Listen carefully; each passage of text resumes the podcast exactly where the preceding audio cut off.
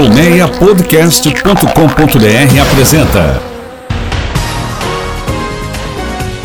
Autorama, o mundo dos carros em podcast.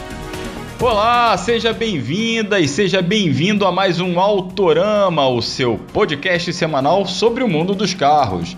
Eu sou Fernando Miragaia e com direção de Sérgio Carvalho, vamos afivelar o cinto, virar a chave e aumentar o som. O programa de hoje tem duelo sobre rodas que vai ajudar o ouvinte entre dois SUVs compactos, o Honda HRV e o Hyundai Creta. Tem também Volkswagen elétrico rondando o Brasil e no retrovisor vou relembrar o Fiat Tempra Turbo. Antes vai lá no Spotify, na Apple Podcasts, no Google Podcasts ou em outros streamings e aplicativos de áudio e se inscreva nos canais do Autorama. Ativa lá o sininho que muitos deles têm para você ser avisado toda vez que tiver um programa novo saindo do forno. Tem também o nosso player no Primeira Marcha. O endereço do site é www.primeiramarcha.com.br. Aproveite o embalo e siga o Autorama nas redes sociais para você conferir as fotos dos carros que eu falo aqui. Estamos no Instagram, no Facebook e tem o nosso canal no Telegram totalmente gratuito. É só assinar lá, procurar Autorama Podcast. Sérgio, engata a primeira e acelera! A Volkswagen está meio devagar quando o assunto é carro elétrico, isso falando aqui no Brasil, tá, gente? Mas isso deve mudar em breve. A marca alemã importou algumas unidades dos seus modelos sem motor a combustão que já estrearam na Europa, que são o ID3 e o ID4. Tô aportuguesando, tá, gente? Porque ID3 e ID4 dá muito trabalho. o argumento oficial da marca é que ela vai testar aqui a recepção do público para esses modelos. A Volkswagen, porém, sabe que não pode ficar sem um carro elétrico por muito tempo aqui não, nem que seja na função de vitrine tecnológica. Ou seja, é aquele carro lá que vai vender pouco, poucas pessoas vão ter dinheiro para comprar, mas você sabe que a marca tem aquela tecnologia. E muito provavelmente o primeiro elétrico da marca alemã por aqui deve ser o ID4, coisa lá para 2023. Se o ID3 é uma espécie de hatch do tamanho de um Golf, o ID4 é um SUV mais parrudo, 10 centímetros mais compridos que o Taos, por exemplo.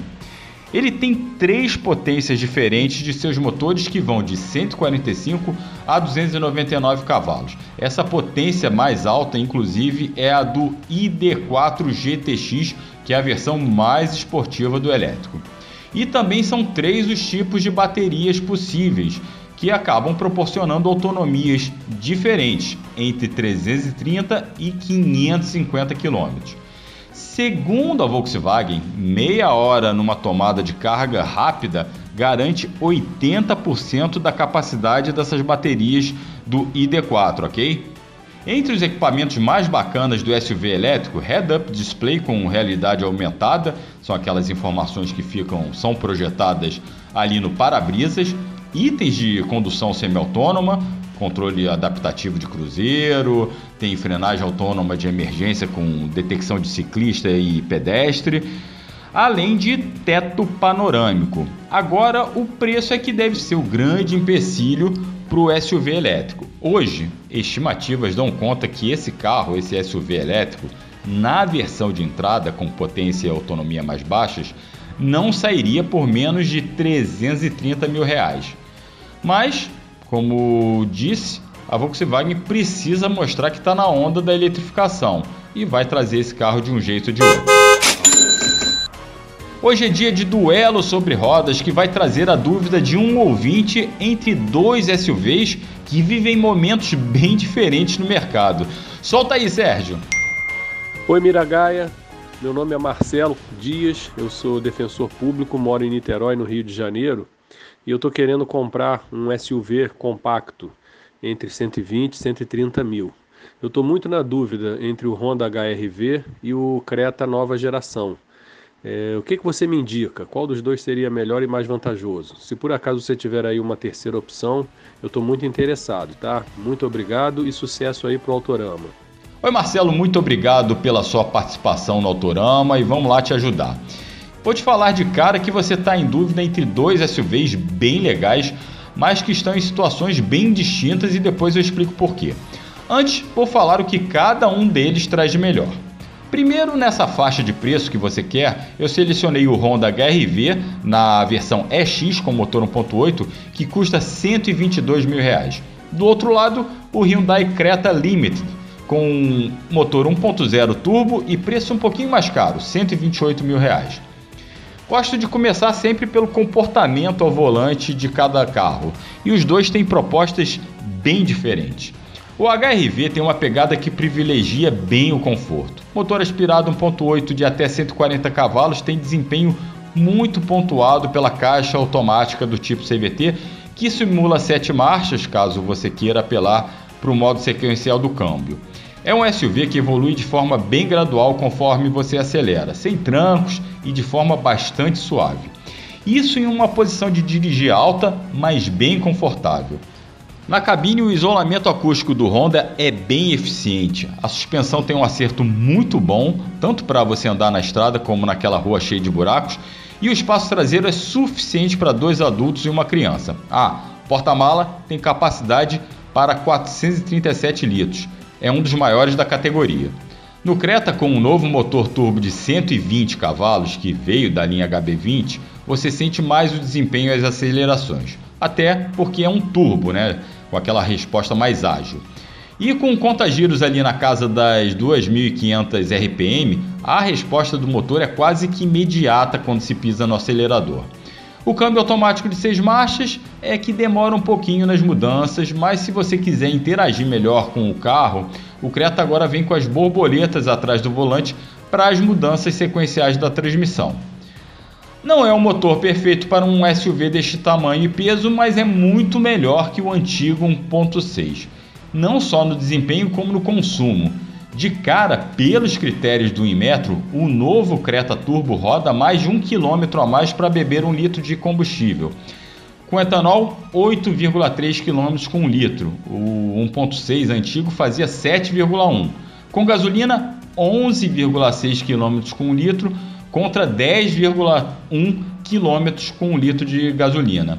Para quem roda muito por mês, mil quilômetros, por exemplo, e com a gasolina a mais de R$ reais, meu amigo, isso pode representar tranquilamente uma economia de R$ reais mensais, no mínimo. Além disso, com esse motor turbo, o Creta ficou mais econômico que o HRV, que faz na cidade 7,7 km por litro com etanol e 11 km com um litro de gasolina. O espaço interno do Hyundai continua sendo o destaque. No Creta você tem mais folgas para ombros e joelhos que no Honda, tanto na frente como no banco traseiro. Mas o porta-malas tem praticamente a mesma capacidade do HRV. O comportamento dinâmico do Creta melhorou bastante em relação à antiga geração, com a direção mais direta e a carroceria oscilando menos. Agora, a suspensão ainda é mais molenga e a cabine sacoleja ao passar em buracos e quebra-molas bem mais do que no HRV. Tem outra coisa, o isolamento acústico do Creta ainda é bem falho. Nesses dois aspectos que eu falei, o HRV se sai melhor. Em equipamentos, os dois modelos saem de fábrica com seis airbags, controles de estabilidade e tração, câmera de ré, assistente de partida em rampas, ar-condicionado automático, sensor de chuva e crepuscular e retrovisores rebatíveis eletricamente. O Creta tem a mais que o HRV a chave presencial com partida do motor pelo botão ou ainda partida remota por aplicativo do smartphone. Tem também carregador de celular por indução, sistema start-stop do motor, monitoramento dos pneus e o pacote de serviços digitais da marca coreana, o Blue Link, com chamada de emergência e outras funcionalidades, só que é pago à parte por mês, tá? O Honda, por sua vez, só traz de diferente em relação ao Creta o freio de estacionamento eletrônico e o sistema auto-hold, que mantém o carro parado em um engarrafamento sem que você precise ficar com o pé o tempo todo no pedal. A central Blue Media do Creta, com tela de 8 polegadas, também agrada mais nas funcionalidades e no manuseio, que é bem mais intuitivo do que no sistema da Honda, que tem display de 7 polegadas e respostas mais lentas. No pós-venda, os preços das revisões são bem próximos. Os do HRV são um pouco mais caros para falar a verdade. O Creta, por exemplo, totaliza R$ 1.475 na soma das três primeiras revisões, enquanto o HRV cobra R$ 1.660. Já na simulação que fiz do seguro com o perfil do Marcelo, a apólice mais barata para o HRV fica em R$ 3.700 com franquia de R$ 6.300. O Creta até tem cobertura mais barata, R$ 3.400, mas a franquia passa dos R$ 7.500. E a desvalorização dos dois carros? No duelo sobre rodas de hoje, quem vai orientar o ouvinte é o Hector Vieira em um momento KBB especial com o levantamento da desvalorização desses dois carros, ou melhor, da valorização desses dois carros. Conta aí, Hector. Fala, Mira. Hoje eu decidi contribuir com a sua pauta do dia aqui no Autorama e trouxe alguns números do Hyundai Creta e do Honda HRV para a gente ver o quanto eles valorizaram nos últimos 12 meses nessa onda aí dos usados ficando cada vez mais caros. Só que eu tenho uma ressalva. Eu peguei o histórico do Creta anterior, tá? Do ano modelo 2021, porque o Creta 2022 ainda está muito recente no mercado para a gente ter uma visão mais consolidada do desempenho dele. Então, no caso do Creta 2021, nesses últimos 12 meses, ele teve uma valorização média de 9,3%, sendo que a versão Action 1.6 automática, que é uma das mais de entrada dele, subiu 14,4% de preço no período. Só para deixar claro, eu estou falando de valorização do preço de usado, tá? Não de inflação do carro zero, não. Então, esses 14,4% foram foi a valorização do Creta Action usado nesse período. Foi a versão que mais subiu de preço é, nesses últimos 12 meses. E quanto ao HRV, a linha 2021 dele chegou ao mercado em janeiro desse ano, por isso o recorte temporal dele é um pouquinho menor do que o do Creta, mas mesmo assim dá para a gente fazer uma comparação. No caso do Honda, ele valorizou em média 7,9% desde janeiro, e a versão que mais subiu de preço enquanto usado nesse período foi a EX 1,8, que subiu 9,4% é, no mercado de usados. Tá aí, Mira. Eu espero que esses dados tenham enriquecido aí a sua pauta aqui no Autorama. Valeu e até a próxima. Valeu, Hector, em mais um momento KBB ajudando o nosso ouvinte no duelo sobre rodas. E Marcelo e ouvintes, não esqueçam que lá no endereço www www.kbb.com.br vocês têm o preço de carro zero quilômetro usado mais fiel do mercado, hein? Bem, Marcelo, eu disse no início do duelo sobre rodas que os dois modelos vivem momentos bem diferentes. É que o Creta acabou de passar por uma profunda remodelação e o HRV, pelo contrário, ganhará uma nova geração no ano que vem. Só que o Honda mudará de categoria, será um SUV médio. Aí tem aquela tendência de desvalorizar, sim, mas também é um Honda, carro que deprecia pouco. E se você costuma ficar com o carro pelo menos uns 3 anos, essa perda vai se diluir ao longo do tempo. Agora, você perguntou também de outras opções nessa faixa de preço de SUVs compactos. Eu selecionei uns crossovers com nível de equipamentos parecidos como Chevrolet Tracker, Nissan Kicks e Volkswagen Nivus. Eles estão nessa faixa de preço são bons carros e aí vale a pesquisa também. Você ir lá na concessionária, pesquisar preço, pesquisar equipamento e fazer o test drive antes de fechar negócio. É isso, Marcelo. Espero ter ajudado. Boa sorte na compra do seu próximo carro. E para quem está aí na dúvida sobre dois carros, manda aí um áudio para o Autorama por mensagem direta no nosso Telegram ou no nosso Facebook, que eu vou te ajudar e te mostrar os prós e contras de cada modelo. E quando o modelo específico de um carro passa tão rápido, mas deixa saudade? Isso aconteceu com uma versão do Fiat Tempra, que eu trago agora no retrovisor. Sérgio, volta a fita. É, o quadro mais nostálgico do podcast brasileiro relembra hoje do Tempra Turbo, que só durou um ano, mas que era muito cultuado e é cultuado até hoje. Primeiro porque era divertido pacas, e o Tempra já tinha representado um upgrade da linha Fiat no Brasil. O sedã médio foi lançado em 1991 e tentava se aventurar em um segmento de modelos mais requintados. tinha um belo desenho e foi pioneiro ao ser o primeiro carro nacional a ter motor com quatro válvulas por cilindro, que ficou conhecido como Tempra 16 válvulas.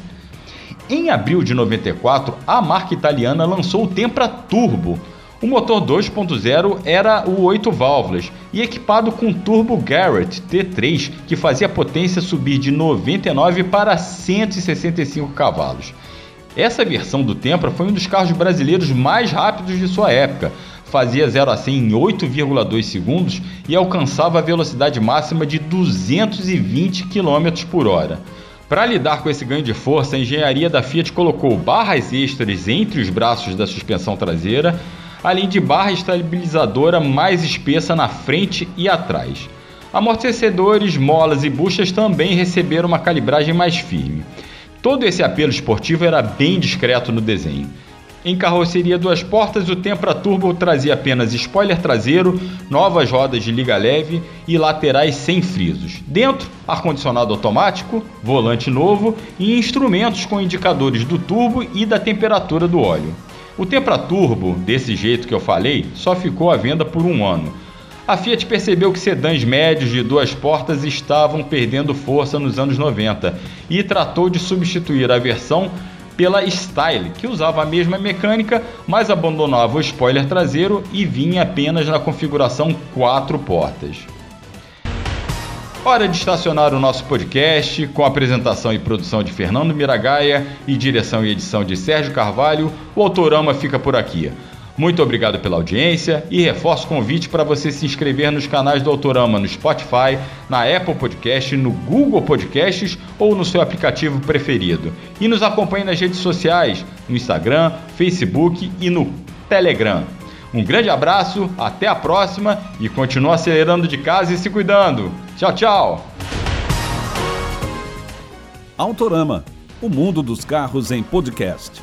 Uma produção colmeiapodcast.com.br. Colmeia Podcast, o rádio do seu tempo.